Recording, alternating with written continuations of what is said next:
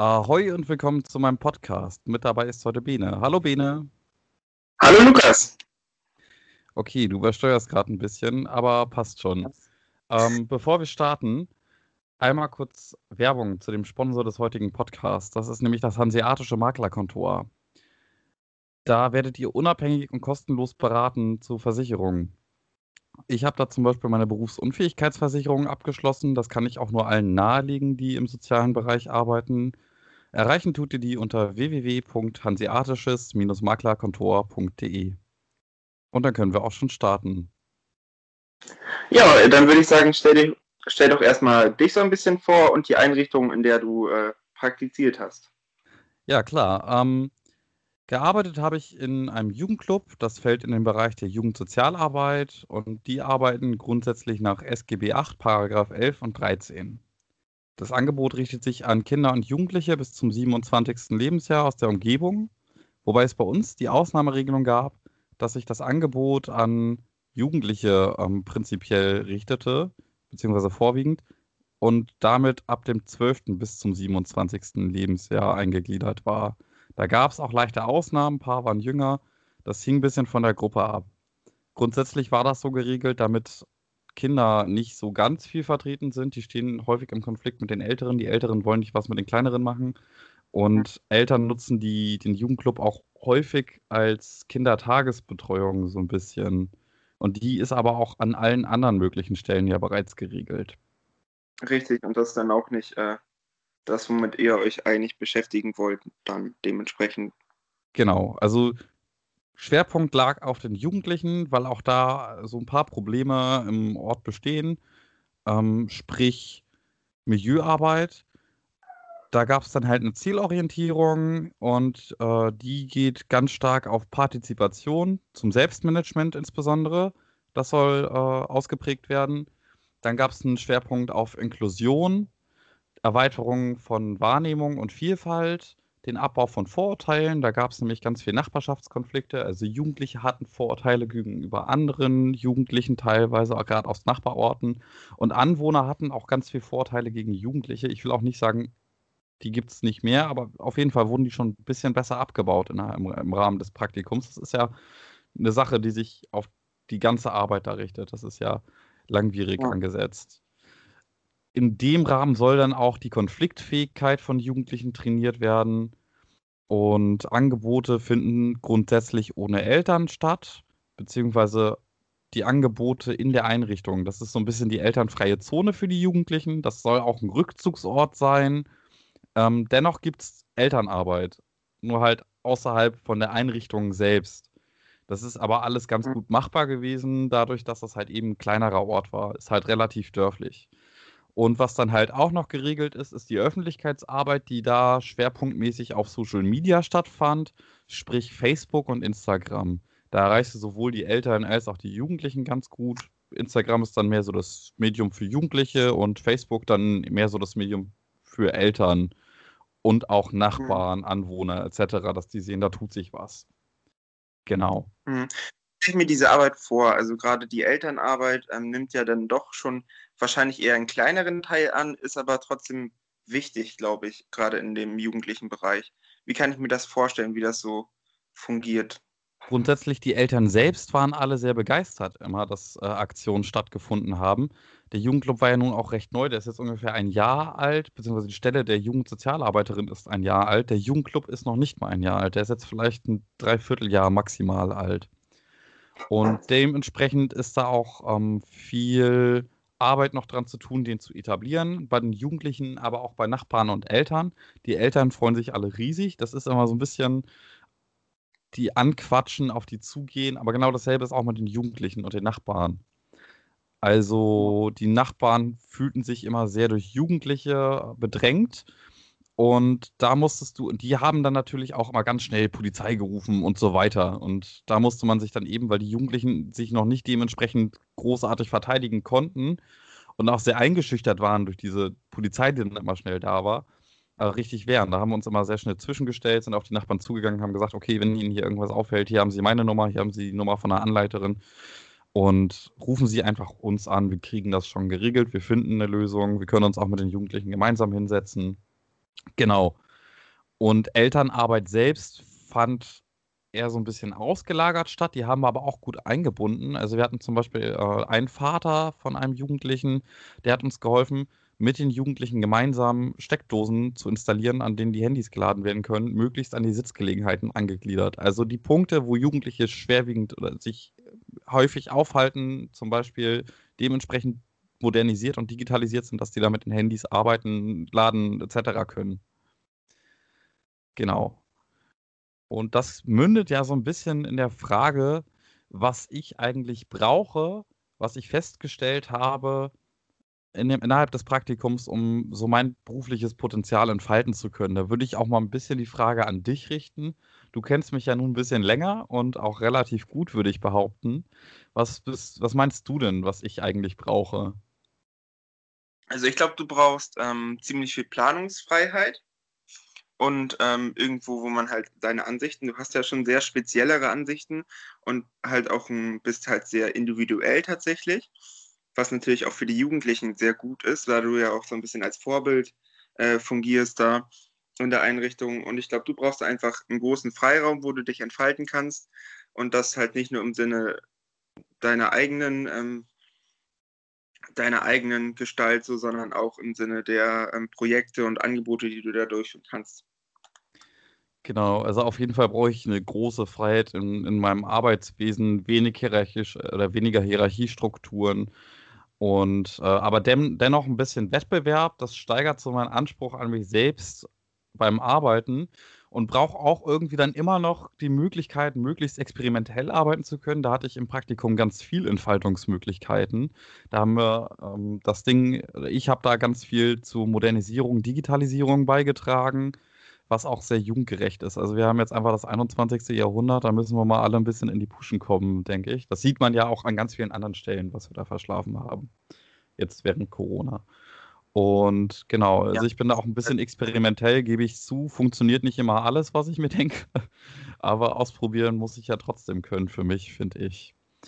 Und ja, aber gerade das ist auch dann ähm, so eine Kompetenz, die gut ist. Also, dass du halt so experimentierfreudig bist und natürlich kommt keiner äh, so. Und auch ähm, langjährige ähm, äh, Berufstätige, die wesentlich mehr Berufserfahrung haben, denen gelingt halt auch nicht immer alles. Und da kann man ja gucken, da sind wir dann halt so ein bisschen angelegt, äh, angelegt, äh, was heißt angelegt? Aber sind wir dann, haben wir die Aufgabe, so ein bisschen zu reflektieren und gucken, okay, woran hat es denn gelegen, ne? Genau. Und was mir dabei auf jeden Fall hilft, ist, ähm, um auch gerade in diesem experimentellen Arbeiten und interessante Lösungen zu schaffen. Ich habe da ja auch dann ein paar innovative Lösungen geschaffen. Innovatives Arbeiten ist mir dann ja auch sehr wichtig. Das funktioniert, glaube ich, auch nur dann, wenn man ein sehr offenes Team hat mit einer hohen Diversität bzw. einer hohen Heterogenität. Also, dass man ein Team hat aus unterschiedlichen Geschlechtern, unterschiedlichen Altersgruppen, unterschiedlicher Herkunft, was auch immer, Einstellungen. Also ich glaube, je bunter der Haufen ist, desto interessanter ist eigentlich das, was an Ideen rauskommen kann. Und das ist für mich auch wichtig. Da ist auch so das, was für mich immer wichtig war, viele Kooperationsmöglichkeiten zu haben. Die hatte ich auch im Praktikum, vom Jugendclub nebenan bis hin zum Förster oder sonst was. Also da konnte ich mich richtig austoben und das brauche ich auch in Zukunft auf jeden Fall, denke ich. Und wenn man schon bei Zukunft ist, ist ja Institutionen in der Zukunft ein interessantes Thema und wie wir Menschen stärken können. Da habe ich für mich gerade gelernt, dass Actionbound, denke ich, eine sehr große Rolle einnehmen wird. Ich weiß nicht, ob du das kennst. Ich habe dir, glaube ich, mal schon äh, am Rande davon erzählt. Ähm, sonst erzähl's doch einfach nochmal. Also das hm. ist im Prinzip, kommt es ursprünglich ähm, von Kindergeburtstagen. Also es wurde mal für Kindergeburtstage entwickelt und wird mittlerweile sehr viel von Pädagogen auch genutzt. Es ist ein digitales Medium. Man kann es als App runterladen für den Endverbraucher, jugendliches Kind. Und du kannst ein Programm gestalten. Das kann zum Beispiel digital ausschließlich stattfinden, also innerhalb der App. Oder du bindest das tatsächlich an Orte. Also du könntest sagen, Start ist Jugendclub und dann gehst du hier zum Bürgermeisterhaus und scannst da einen Code ab und kriegst eine Aufgabe oder eine Umfrage und kannst wirklich so eine Führung machen, die jeder für sich einzeln machen kann, ohne dass direkter Kontakt besteht. Und auch da kannst du ein Punktungssystem einführen und viel mehr. Also das ist total cool gemacht. Und ich glaube, dass das in der Jugend und also gerade in der Jugendarbeit bei Kindern ist es ja noch so ein bisschen schwierig mit Medien und eigenständig unterwegs, aber ich glaube, gerade in der Jugendarbeit wird das nochmal eine große, eine große Rolle spielen in Zukunft. Das ist als Methode auch, glaube ich, noch nicht ganz so bekannt, aber sehr geil. Mhm. Also da an die hm, Erlebnispädagogik, so stelle ich mir das jetzt so ein bisschen vor und ich kann mir auch vorstellen, dass es einen hohen Anspruch dann äh, bei den Jugendlichen Genau, also das geht schon in, den, in, die Richtung von Erlebnispädagogik, weil du auch explizit die Möglichkeit hast, ähm, Orte vorzubereiten. Also, dass du sagst, eine Aufgabe geht nur weiter, wenn du den QR-Code abscannst und da kannst du auch zum Beispiel Geocaches einbauen, das halt erst an dem Ort gesucht werden muss und dann ist das mit einer Aufgabe verbunden und das führt dich zu dem QR-Code oder sowas. Also da kannst du dir ganz wilde Ideen machen. Und das ist, genau, Erlebnispädagogik auf Distanz im Prinzip. Und da kannst du, denke ich, auch ganz, ganz positive Erlebnisse schaffen. Ähm, genau, das schließt ja auch so ein bisschen an das eigene Vorgehen mit an. Jetzt fällt mir gerade auf, dass ich was vergessen habe zu sagen zum Thema Potenzial entfalten. Für mich, aber das schließt auch mit an das eigene Vorgehen an. Für mich war es immer ganz wichtig, also so kosmische Erziehung zu leisten. Das hat jetzt ja nichts für Esoterik, äh, mit Esoterik zu tun, für die Leute, die das nicht kennen. Das haben wir auch nicht großartig behandelt, aber das kommt aus der Montessori-Pädagogik. Und kosmische Erziehung sagt im Prinzip, wenn man es jetzt ganz stark runterbricht, dass man in, in dieser Erziehung dem Kind oder Jugendlichen hilft, seinen, seinen Wert oder seinen Platz in der Gesellschaft und, und, und im Universum zu finden. Und ich glaube, dass das eben allem vorausgeht, bevor wir in der Schule dann auf Leistungen gehen und irgendwen da hinschmeißen und sagen, jetzt such dir aber mal einen Beruf aus oder geh studieren, such dir ein Studium aus, muss man ja irgendwie erstmal eine Grundlage dafür schaffen, dass man entscheiden kann. Und ich glaube, wenn man sich so selbst gut einordnen kann und weiß, wo man hingehört, was man kann, dann ist man auch eher in der Lage, eine Entscheidung zu treffen, auch auf die Zukunft bezogen, gerade so zum Beispiel in den Jobs, ähm, dass man glücklich wird. Also ich glaube, das geht in dieser Glücksfrage und wir wollen ja auch glückliche Menschen erziehen und nicht leistungsstarke Menschen ausschließlich, dann geht das dem, glaube ich, viel voraus. Genau. Und vor allem das und Interessen auch einfach sehr unterschiedlich, ne? Genau. Was halt und, oft so in der Pädagogik ähm, behandelt wird eigentlich. Genau, und das schließt so ein bisschen an die Methoden in der Praxis an. Nun hast du ja auch schon in einem Jugendclub gearbeitet. Bei euch heißt es nur anders in Lübeck. Ich glaube, Juz heißt das, ne? Jugendzentrum dann. Und kannst du ja mal kurz erzählen, was du da an Methoden angewendet hast oder kennst, was man da so macht? Dann kann ich gleich noch mal ein bisschen drauf eingehen. Ähm, ja, also das ist auch verschieden benannt. Also manche nennen es Jugendclub. Ähm, es wird auch oft Juze abgekürzt, also Jugendzentrum. Ähm, und da hat irgendwie zum Großteil so ein bisschen die Projektarbeit also die Projektarbeit war so eins der größten Themen, dass man immer verschiedene Projekte mit denen durchgeführt hat und auch gerade diese Angebote. Und hat halt immer wesentlich größere Angebote ähm, durchgeführt, die sich nach den Interessen der Kinder gerichtet haben. Wo, worauf haben die denn mal Lust und was können die vielleicht auch nicht alleine bewältigen? Das heißt, wenn sie mal irgendwie alle zusammen hm, ins Wonnemar fahren wollen oder sowas, dann wurde sowas halt, sowas halt so ein bisschen aufgegriffen und ähm, auch versucht, die dann irgendwie daran zu beteiligen. Genau, also da gibt es dann halt eben Projekte zum einen, wie du sagst, genau. Also da gibt es ja unterschiedliche Schritte, die man äh, beachten muss. Und ähm, einer davon sind Projekte, das siehst du ja zum Beispiel auch viel in dem Ferienprogramm dann einfach. Ne? Da führst du verschiedene Projekte durch und die koppelst du an, das, an die Interessen von Jugendlichen. Bei uns war es jetzt so, dass wir halt unter Berücksichtigung dieser Partizipation versucht haben, dass die Jugendlichen im Prinzip selber so das Programm schon mal liefern durch das Setzen von Impulsen. Da musst du auch manchmal viele Impulse setzen, bis eine eigene Idee kommt. Da darf man sich aber auch nicht von frustrieren lassen. Und dass da halt eben ein hohes Mitbestimmungsrecht ist. Auf jeden Fall haben wir da, oder ich habe dafür dann speziell ein Jugendparlament gegründet, um Projekte zu planen, auch einzelne Aktionen und habe auch eigene Aktionen angeboten, die dann halt Richtung Konflikt Bewältigung ging, dass die also Teambuilding-Maßnahmen quasi waren und musste viel Konfliktmanagement machen. Da lag auch so der Schwerpunkt neben Gruppen in meiner Hausarbeit oder in meiner ähm, Facharbeit. Und genau, also da gab es Konfliktmanagement, was halt eine interessante Methode war. Da gibt es viele Untermethoden zu. In meinem eigenen Vorgehen bedeutet das jetzt, dass ich Mediation angewendet habe und eine Win-Win-Methode und als Konfliktmodell ähm, mir das von Glasel genommen habe. Also mhm. die Konflikteskalationsebenen. Was dann auch natürlich wichtig ist in der Arbeit zum methodischen Arbeiten, ist die Dokumentation. Da haben wir ganz hohen Wert drauf gelegt. Wir haben wirklich alle Jugendlichen erfasst, um das überschauen zu können. Wer geht da ein und aus, wie viel. Es hatte zum einen den Grund von Corona, zum anderen tatsächlich um so die Gruppen nachvollziehen zu können. Wer ist eigentlich mit wem und welche Position und hat der Wohnort da irgendeine Relevanz für? Also du hast gesehen, Leute, die näher zusammen wohnen, machen mehr miteinander. Wahrscheinlich, weil mhm. die sich ja auch länger kennen, schon vom Kind auf ja. aus der Gegend. Genau. Ansonsten nimmt da, nimmt da auch die Netzwerkarbeit einen großen äh, Punkt ein. Habe ich ja auch schon gesagt, die Kommunikation spielt da nämlich eben eine große Rolle. Zum einen zum Beispiel gegenüber Behörden oder Hierarchien. Und eine Hierarchie bei uns war jetzt der Bürgermeister im Prinzip der Vorgesetzte. Zum anderen gab es dann halt eben für Projekte zum Beispiel auch dann Interaktionen mit einem benachbarten Jugendclub oder mit dem Förster, wie bereits erwähnt. So, mhm. und da ist auch die Dokumentation wieder wichtig, weil du dem Amt dann nachweisen musst, als Behörde, also der Behörde nachweisen musst, was du eigentlich gemacht hast und so weiter. Also das nimmt auch viel Zeit ein.